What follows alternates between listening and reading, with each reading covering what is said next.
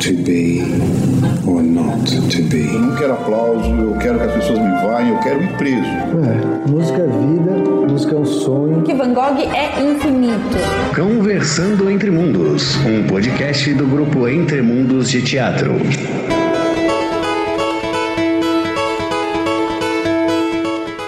Bom dia, boa tarde, boa noite. Esse é o Conversando Entre Mundos, uma realização do grupo Entre Mundos de Teatro. Segue a gente no Instagram, arroba Grupo Entre Mundos, ou no Facebook, Grupo Entre Mundos. Tem o nosso site também, www.grupoentremundos.com. Se você tem alguma sugestão de pauta, manda um e-mail pra gente, grupoentremundos.gmail.com. Não sei como você chegou aqui, mas estamos nas principais plataformas de streaming. streaming.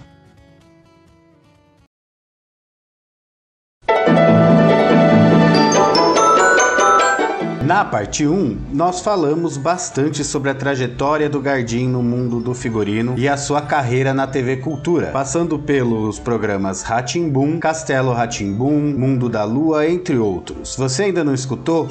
Volta lá e escuta a parte 1. E a parte 2 a gente começa daqui, começando já a falar dos grandes atores da TV Cultura.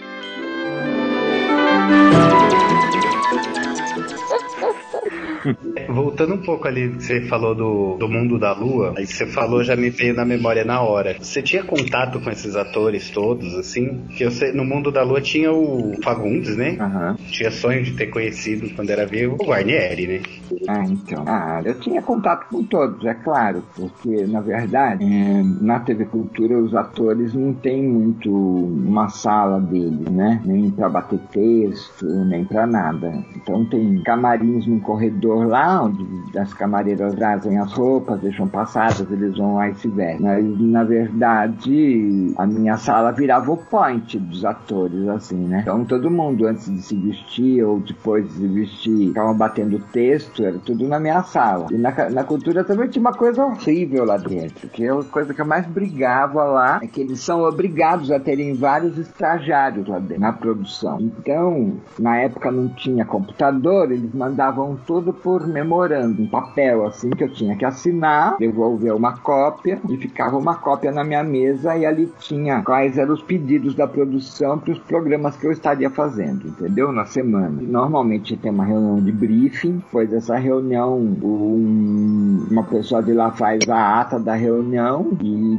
divide para cada setor quais são os pedidos do que foi combinado nessa reunião, entendeu? Mas aí chegavam essas pessoas, tipo estagiários assim, passavam. Eles não tinham que fazer o estagiário na sala da produção, mandavam mandar recado para mim e eu assinar e eles ficavam lá sentados na minha mesa, pegavam o telefone, telefonavam, ficava aquele zum, zum, zum. Eu já ligava pra produção e falava assim: ah, gente, eu não aguento mais esse estagiário aqui na minha sala. Vocês não têm o que fazer eles, com eles aí, você manda ele passear no jardim, porque não vão ficar aqui telefonando na minha frente. Ficava Inferno. todo mundo nessa sala, então virava uma bagunça. Morando da mesma coisa, vem um palhaço desse que traz lá de cima um negócio, eu assinar, eu assino, daí vem outro que eu assino a mesma coisa. Eles estão gastando papel à toa e estão enchendo o meu saco, por favor. Tira essa gente da minha frente. Mas os atores, enfim, do mundo da lua. O mundo da lua foi um processo também muito complexo, sabe? Porque primeiro contrataram um, um diretor incompetente. O diretor resolveu fazer a vida como ela é no programa. Ele fez uma casa que era a parede toda cinza, não tinha um quadro. Daí eu falava assim, mas esse homem não troca de roupa? Não, porque ele só tem uma calça jeans, ele usa essa calça jeans a semana toda, ele pode trocar de camiseta, não sei o que, tá, tá, tá. Aí fizeram esse programa pobre, ficou um horror, porque a câmera não tinha nem ângulo, de um ângulo que ela apontava, trocava de câmera, apontava para outra parede, era tudo cinza, não tinha enfeite, não tinha quadro, não tinha nada. Aí foi quando trocaram toda a equipe, despediram o diretor. Só que daí o Mundo da Lua continuou saindo dinheiro para mim semanalmente, o programa tinha sido parado. E eu tinha que comprar coisas prevendo que eu de repente teria uma dona de boutique, o marido dela, os filhos e os sonhos do filho, mas enfim, todos os roteiros não valiam mais. E eu tinha, por exemplo, 5 mil reais para gastar por semana. Eu falei assim, mas o que, que eu vou fazer, gente, para gastar esse dinheiro? E já tinha que gastar aí. Então eu comecei aí no nos lugares e comprava assim, abasteci o estoque de linha, de costura, abasteci o estoque de tecidos em cores básicas, depois me abasteci em estoque de óculos, depois eu me abasteci em estoque de chapéu, de boné, e, enfim, eu, eu ia gastando com coisas que eu achei que eu iria usar depois, só que depois de tudo isso, eu saí de férias, e como eu tinha férias acumuladas, eu fiquei 40 dias de férias, na hora que eu voltei, eu não ia fazer mais a realidade, eu só iria fazer o sonho, ah, pra mim tá ótimo, né? Um milhão de materiais estocados, né? É, mas deu pra usar materiais que eu tinha ali. Né? Estocando coisas que de repente eu achei que fossem necessárias, inclusive lá pra fundação, entendeu? Aí, mas com o mundo da lua, eu já estava bastante integrado na publicidade, fazendo muito trabalho freelancer fora. E na verdade eu, eu cumpria meu horário bem restrito lá dentro, assim, e faltava muito, porque de repente tinha dia que eu tinha filmagem, eu não podia ficar na, na TV, né? Mas eu fazendo publicidade, eu já perdia uma, uma grana. Aí fui falar com a minha chefe, falava assim, ó, de duas uma, ou eu saio daqui e peço pra minha demissão, ou você deixa eu ficar fazendo publicidade, porque a grana que eu ganho aqui não dá. Aí no fim acabei decidindo com ela e acabou o mundo da lua sair, entendeu? E eu só voltei pra cultura depois de um ano e pouco, quando foi fui chamado pelo Cauã Burger para fazer o castelo. Aí o castelo ele durou meu contrato lá seis meses. Eu saí para fazer uma novela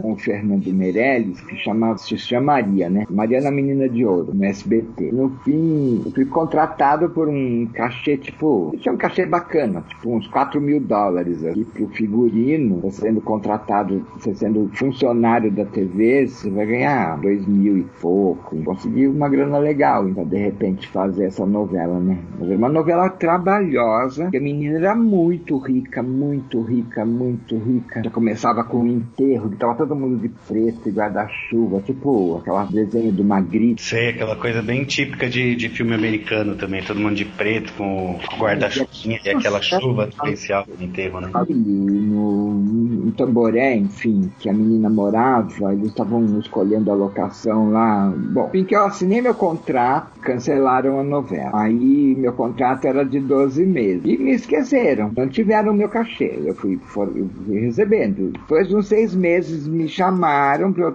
eu participar de um programa que era tipo um Você Decide, era do SBT. Você decidia o fim lá. Aí eu fiz o primeiro, no segundo, no primeiro eu não tinha assistente, eu não tinha carro, não tinha sala, não tinha cabide, eu não tinha ferro, não tinha tábua, não tinha camareira, não tinha nada. Eu parecia um mendigo do, do figurino fazendo aquele programa. Um até que tinham poucos personagens. Tinha a Lília Cabral, tinha o, mais umas quatro pessoas assim, a história girava em torno deles, não tinha figurante. Tinha várias trocas de roupas dessas pessoas. E como eram nomes de pessoas famosas, era o Nuno, a Lília, mais algumas pessoas. Era fácil eu conseguir roupa emprestada. Aí no segundo episódio já tinha 100 personagens, sabe? Entre figurantes, gente, tudo desconhecida. Eu dizia, olha, sem dinheiro, sem carro, sem, sem. Como é que eu vou fazer esse figurino? Eu não quero, não vou. Pode me demitir aí, pode esquecer, arruma um outro figurinista. Isso já na reunião de briefing lá. Mas não, não vou fazer.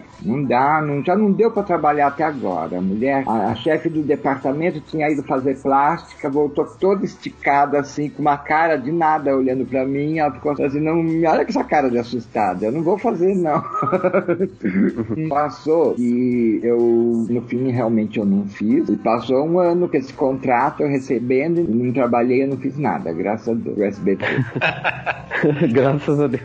Pro SBT fez o, o TV Cruz, ou não? Então, eu fiz ó, o TV Cruz e eu fiz Zapping Zone também, que era um programa em- mais jovem, assim, de adolescente. O TV Cruz e o Zapping Zone eram programas da Disney e foi feito em uma outra, por uma outra produtora. Como o SBT tinha um contrato com a Disney de lançamentos de filmes dentro da emissora, eles cediam para os estúdios para os programas da Disney, entendeu? Então, era um programa da Disney, o Cruz, que foi feito dentro dos estúdios do SBT. Passava no SBT também o programa, mas o programa era da Disney foi feita por uma, eh, uma produtora independente, que era da Elisabetta, uma italiana. Você fez do, do, começo ao fim, que eu era fãzaço desse programa. Em 2001 eu era molecão aí. Então, eu, o Cruz eu fiz, tiveram duas ou três fases, né? Na verdade, eu não, não, ficava lá todo dia no programa. Não, o programa gravado, eles tinham figurinos fixos, cada um tinha quatro ou cinco figurinos. Eu deixei tudo pré-montado, só eu participava às vezes assim das reuniões de falava assim, ah, nesse daqui ele vai usar o figurino 1, esse daqui usa o figurino 2, esse usa o figurino 3, esse o 5, entendeu? Para cada personagem. Cada um tinha seis figurinos fixos e a gente fazia uma permutação entre esses figurinos aí, entre eles, né? Cada dia que um tava com figurino 1, outro tava com figurino 5, dia, dia que tava todo mundo com figurino 1, entendeu? Deixa, deixa eu te perguntar, Ratimbum, Castelo Ratimbum, X-Tudo, Globo Globo, Mundo da Lua, Perigo Perigo, Os Urbanoides, Programa Fanzine, TV Cruz, Zapinzone, todos os programas e, e, e coisas publicitárias, teve um que foi assim, muito difícil? Muito difícil. Olha, essa porque eu nem lembro mais. Por enquanto a gente tá falando de 30 anos atrás, né? Muito antigo, parece muito pré-histórico pra mim isso tudo perguntar do Castelo Ratimbum, eu falo assim, ai meu Deus, o que que eu vou lembrar? Olha, que tem muita coisa que eu lembro, tem coisa que eu não me lembro. O Etevaldo, o figurino dele, eu achava uma coisa de louco. Ainda criança, eu achava, eu olhava aquilo e falava, meu, que incrível essa roupa desse cara. Então, o Etevaldo era o seguinte, eu era casado com uma figurinista, chamava Lívia Belotto, a irmã do Tom. Ela tinha um filho que se chamava André. E o André tinha sete anos, é, seis, sete anos, assim. Quando eu comecei a fazer o, os figurinos do, do castelo, eu cheguei pro André e falei assim, André, vamos desenhar comigo um ET? Ele falou assim, ah, tá bom. Aí ele pegou, fez um bicho assim, que tinha um cabeção, eu até guardei esse desenho, eu tenho esse rascunho que o André fez, né? Molequinho assim, dele fez com uma mão que tinha os dedos pontudos, assim. E eu fiz uma interpretação do desenho dele, o Etevaldo, entendeu? Uau. Então, inspiração foi ele, na verdade. Que de repente tinha uma cintura que era de mola. isso no desenho dele, né? Eu fui, de repente, fiz tudo isso super colorido, dentro das cores que eu tinha escolhido pro castelo, né? Não tem inspiração melhor do que criança, né? É, é legal também. Cada... Ah, mas cada coisa você tem que se inspirar em alguma coisa, né? Então, sei lá, tipo, Morgana. Você vai, você se inspira num, em livros infantis de bruxa, ou em bruxaria, ou em cigana, né? Ou em trajes do, de 1500, da época medieval, né? Coisas de moda, fashion. Então todos os figurinos do Castelo Ratimbum é um patchwork de ideias que se misturam entre história, moda, ficção científica e enfim, tudo, sabe? E as roupas também são um patchwork de, de tecidos, né? Então, de repente eu peguei trajes formais e fiz traje patchwork em tecido pro Dr. Vitor. Cada pedaço é de uma cor. A Morgana também é todo um patchwork, de cada pedaço é uma cor. Zequinha mais ainda, que é todo tecido de macacãozinho infantil, cada pedaço é uma cor. Só que cada, cada grupo tinha uma, uma inspiração, né? Os moradores da casa, eles tinham umas cores mais densas, e de repente ficavam em cores mais medievais, mais profundas, que é o Nino, o Dr. Vitor e a Morgana. As crianças eram umas cores mais vivas e vibrantes, mas numa inspiração de roupas de criança dos anos 50, a Biba, é, o Zequinha era uma coisa meio é, extra contemporânea, assim, né? De repente sempre você vê uma, uma criancinha que tá com uma salopetezinha daquela e um tá uma botinha ortopédica. E o Pedro era uma mistura de skatista com rock and roll, com uma cartola bem rock, uma caveira no peito, só que é tudo colorido, porque de repente é um programa infantil e não ia fazer numa, numa vibe tipo entendeu?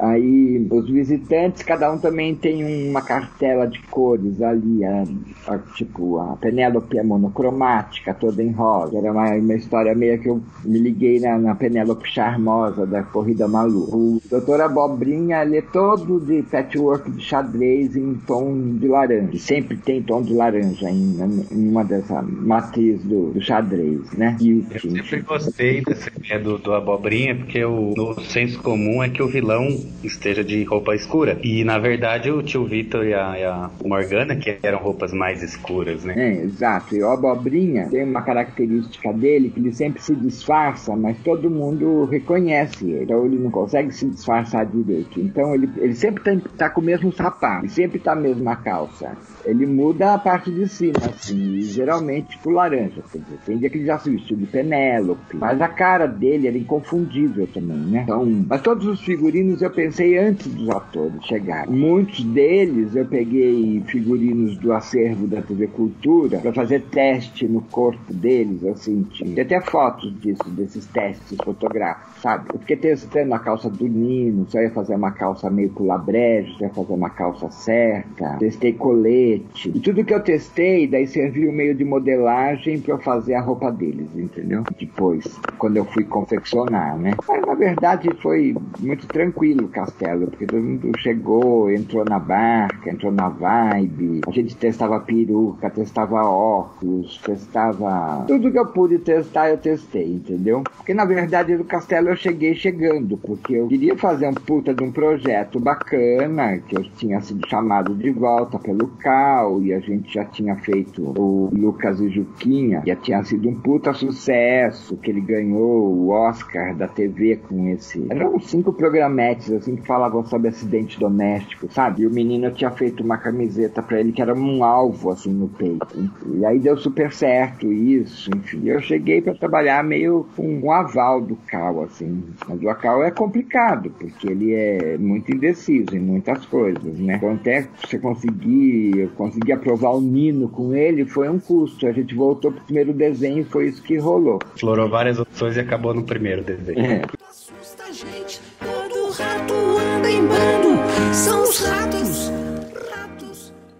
Rony tinha perguntado, acho que o maior desafio, né? Eu queria saber se no tempo todo de carreira, entre todos os trabalhos que você já fez, que pelo visto foram muitos, assim, né? Entre publicidade, programa de TV, série, novela, enfim. Tem algum trabalho, assim, algum figurino que se destacou, que até hoje você fala, nossa, esse figurino foi muito bom de fazer, eu gostei muito, ficou muito bom, e algum outro que foi muito difícil, deu muito problema, alguma coisa, assim, mais, mais pro desafio também, vamos dizer assim. Tem alguma coisa que você lembra que te marcou muito, assim, nesse sentido? Não, tem muita coisa marcante. Eu sou muito, como é que chama, assim, tipo, emocional pra fazer as coisas, sabe? Eu vou, eu me entrego, eu passo noite sem dormir, eu não como, ou eu como demais, ou eu não durmo.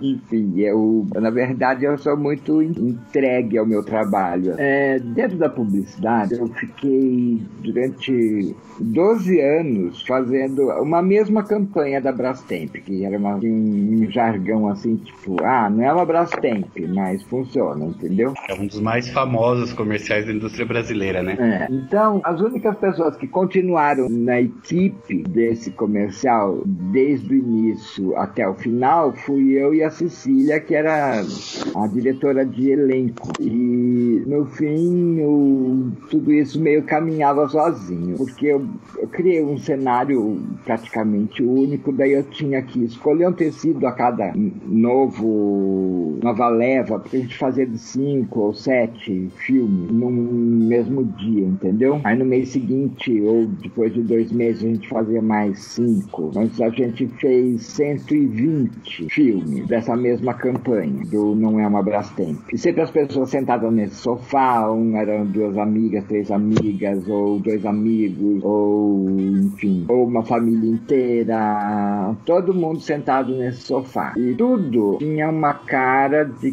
que era, era meio brega, porque tudo era estampado. Então a cadeira, o fundo também tinha uma estampa lá em cinzinha, o, a cadeira sempre tinha uma estampa floral, e as pessoas ou estavam de listrado, ou estavam de bolinha, ou estavam de flores, ou estavam também de estampa. Era tudo over, assim. E com o passar dos anos, eu tive que me reinventar a cada, a cada nova né? Para cada, cada novo filme, eu tinha que me reinventar, para de repente ter uma ideia inusitada a cada filme, né? Tanto para a estampa do sofá, quanto para a roupa que eles estavam usando, para tudo. Então, isso, por, por, outro lado, também era bem legal, porque também é uma, um desafio, né? Você ficar achando qual seria o, o caminho a seguir em cada cena, em cada história dali que rolava. Né? Era um cenário sempre bem casa de vó, com, com aquelas coisas de de tricô em cima do filtro, né? Mas era só, só a poltrona que aparecia. É, era bem clássico, assim, né? Tinha, não tinha muito cenografia, tem uma mesinha de centro, assim, uma mesinha de lado, com vaso de flores, que eu sempre, sempre combinava as flores com o sofá e com a roupa da pessoa, entendeu? Sim. Pra dando o seu depoimento ali. Ou descombinava tudo. Então, a máquina de lavar a roupa encolhia a roupa, daí a mulher tava com a roupa do homem, eles trocavam todas as roupas, sabe? Tem um, um monte de, de filme muito legal. Cada um era bem inusitado, assim, nas ideias. Só que eu, eu dou aula pra, na rede estadual de ensino de São Paulo. Uhum. um dos temas que eu gosto de trabalhar com os meus alunos, eu até falei isso em outro programa, é essa questão da propaganda, assim. Eu vejo com eles as propagandas antigas, normalmente, porque as de hoje são bem ruinzinhas, né? E as da Brastemp é uma que a gente analisa bastante, se a gente vê várias, assim. Emendando já aí dentro da propaganda, eu vi que você fez uma campanha da 99 que tinha figurino medieval, drag, coisa de esporte, várias coisas diferentes, assim. Tem um tipo de figurino desses, assim, que, que você tem mais prazer em fazer, assim, que você fala, não, é, é, isso aqui é, é bacana, assim. Então, é um conflito isso, porque tem coisas que eu gosto no começo, depois eu não gosto mais no dia seguinte, depois no fim eu acabo odiando. É geminiano, Gardinho? Não, isso que eu ia perguntar. Exatamente o que eu ia perguntar também. Qual que é o seu Nosso signo? Leão. Rodrigo aqui é Leão. E, Ah, ô Gardinho, quais são suas, suas referências, assim, de arte, assim, coisas que você gosta de consumir? Nossa, tudo. tudo. Eu adoro livro de arte. Eu sempre tive muito livro de arte. A princípio, com a dança era muito CD, muito é, long plays, né? Eu tinha demais de long play. Quando eu da- dava aula de dança, eu consumia isso horrores. Depois eram revistas de moda e livros de arte. Atualmente eu não consumo mais nada, porque eu acho que eu já tenho tudo demais da conta. Sabe, já lotou a casa, eu tô querendo ver o que, que eu vou fazer se não acabar essa quarentena, que eu vou ter que mudar de casa, que eu vou ter que abaixar minha bola, né?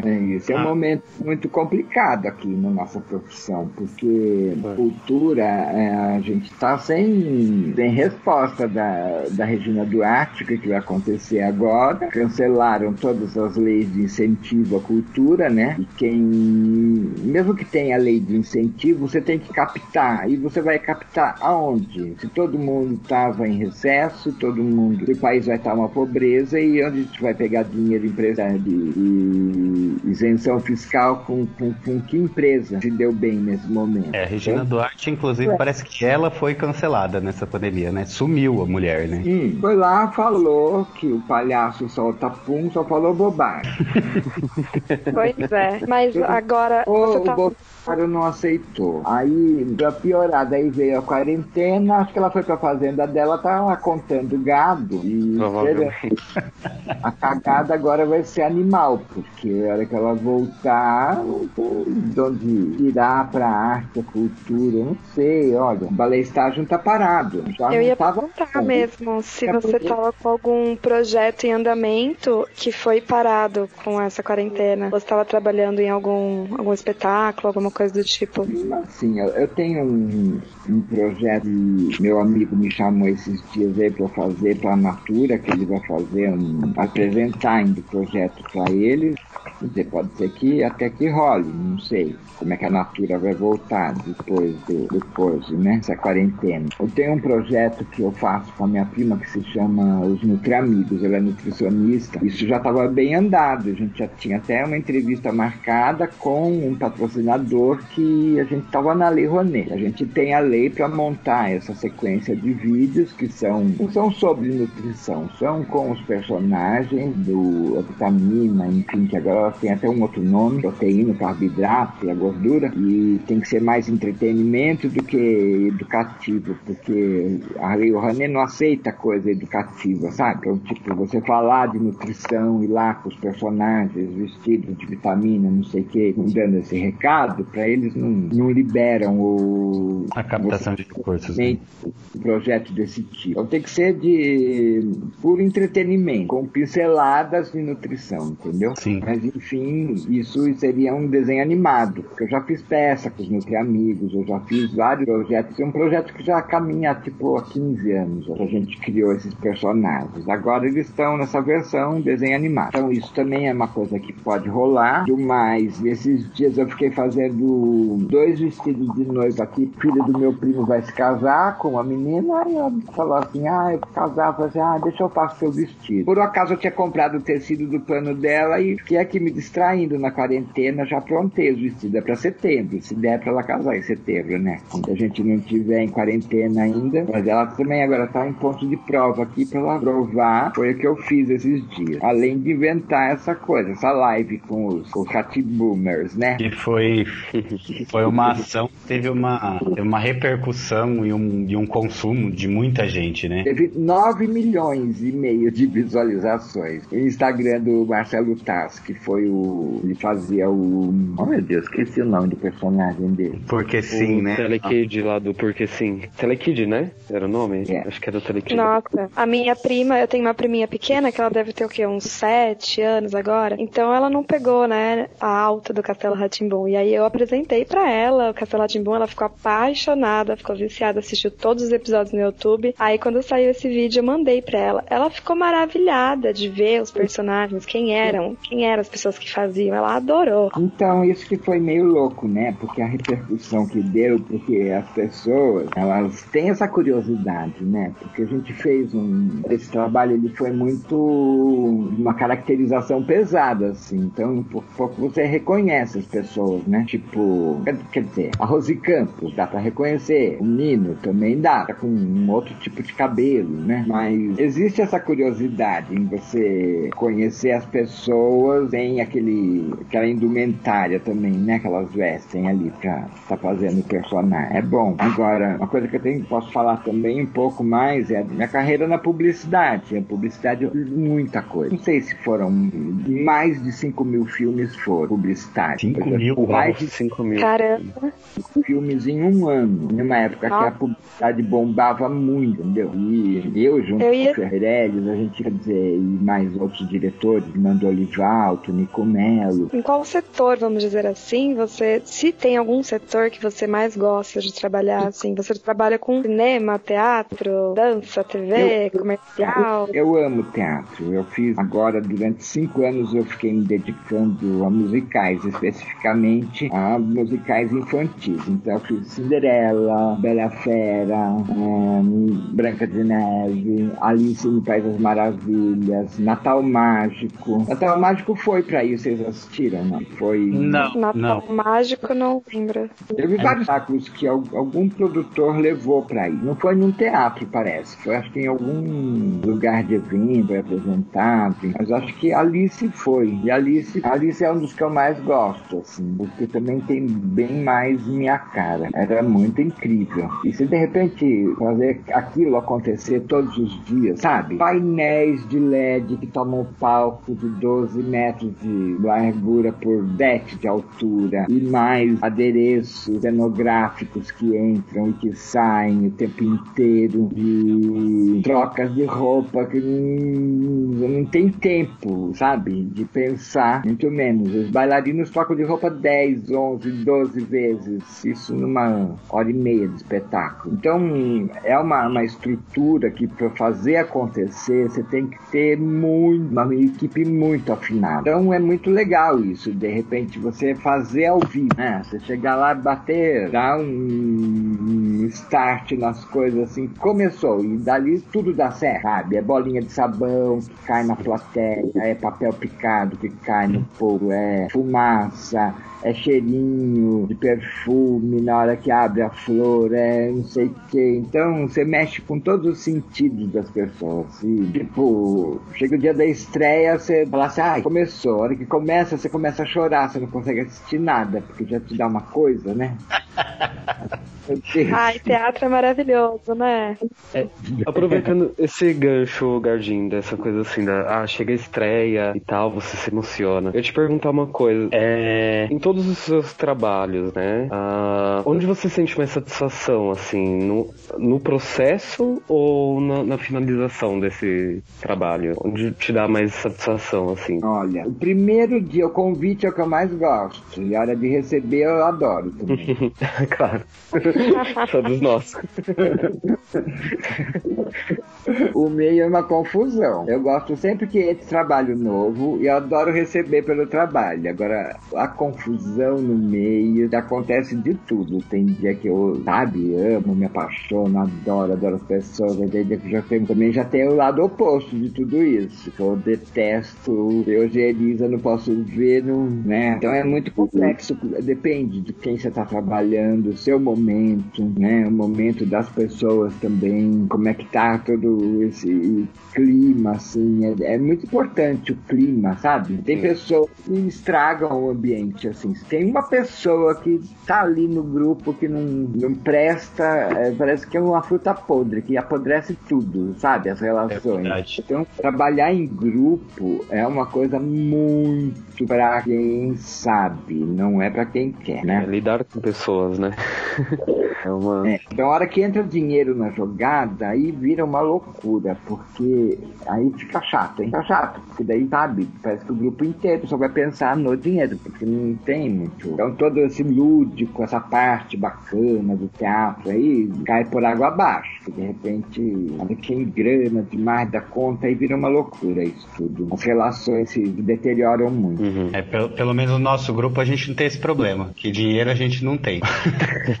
Mas a gente, é um grupo relativamente grande, assim, são umas 10 pessoas e, e a gente demorou muito para alinhar isso, assim, para conseguir chegar num ponto assim que todo mundo se entende bem, cada um tem uma função bem específica, todo mundo se escuta, é bem democrático, né? Já entrando aí no, no gancho, você tem alguma relação com, com grupos menores, assim, de teatro, mais independentes? Que eu vejo que você faz coisas muito grandes normalmente. Tenho, lógico que tenho. Ó, tem um, eu tenho um grupo de teatro há 30 anos em Bauru, que chama Grupo A. Esse grupo é um grupo familiar, assim, que é do. O produtor é o Carlos Batista, a esposa dele, a Elizabeth Benetti, é uma das atrizes. A filha dele, a Natália, é outra das atrizes. E eu sempre fiz os figurinos deles. A gente fez mais de 25 montagens nesses 30 anos. Então, e essas montagens sempre voltam numa remontagem às vezes, enfim. Agora, fora eles, dentro do grupo, lógico, de repente para cada espetáculo eles unem, então umas 10 pessoas, mas isso não consegue se manter, sabe? Além da família, né? Então,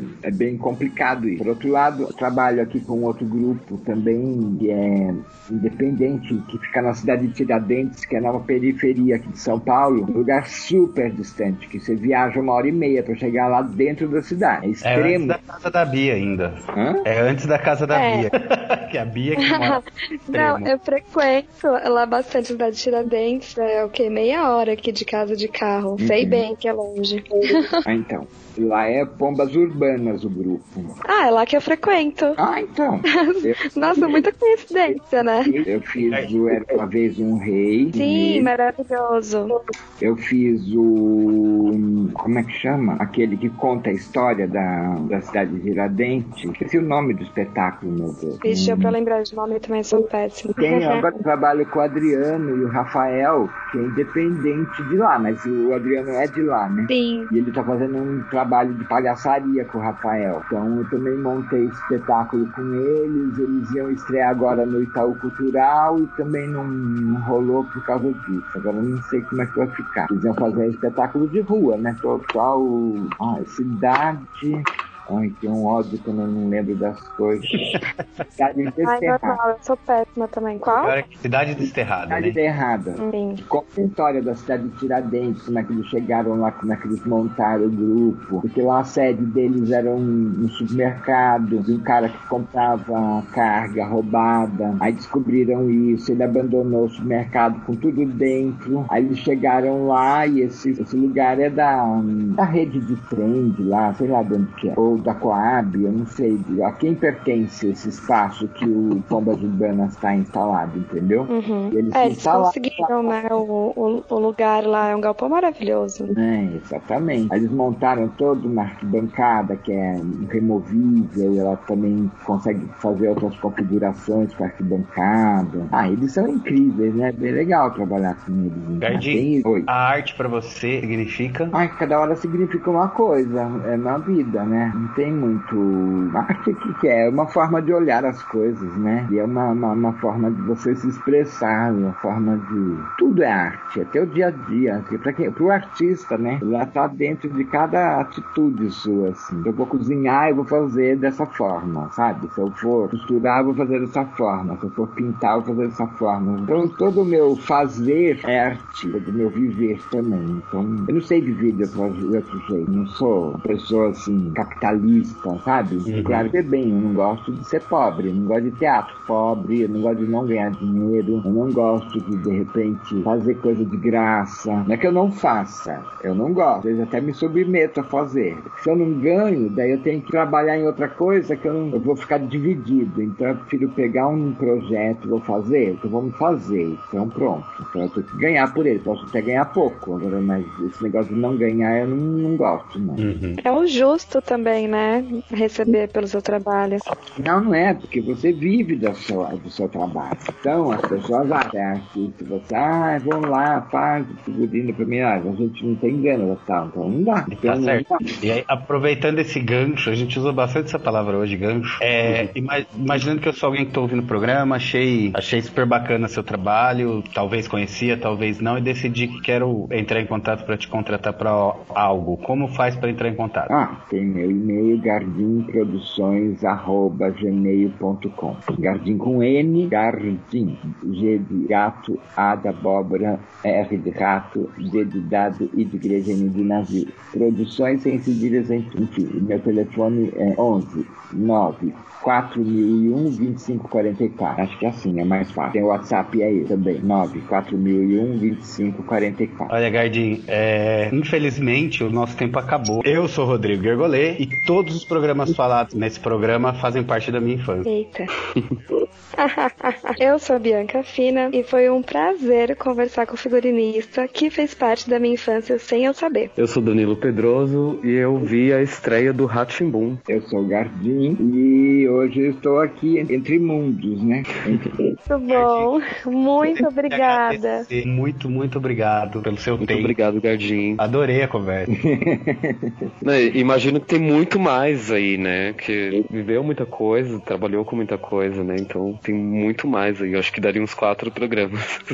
É verdade. Cinema, né? Eu não falei do Blindness, que foi uma louca também. Do é Blind. verdade, pois é. é exatamente esse momento que a gente está vivendo agora, né? Porque todo mundo é atacado por uma epidemia de uma cegueira branca. Aí vem o primeiro caso, daí vem um segundo, aí pegam essas pessoas, levam para dentro de um manicômio abandonado, deixam eles lá. Aí as pessoas ficam lá, a hora que elas vêm, elas estão esquecidas lá dentro. No fim de tudo isso, dá uma loucura, né? O cara que saem para fora, eles veem a cidade, tá toda cheia de lixo, toda destruída, as pessoas todas saqueando tudo, se, praticamente se matando por um, pela comida que eles encontram ali. Então, imagina se de repente a gente deixa de ter o, o, o básico, assim, né? Lixeiro catando lixo, mercado funcionando, enfim, a loucura que não estaria o mundo se não, não tivesse esse, essas coisas básicas funcionando. Então, eu acho muito legal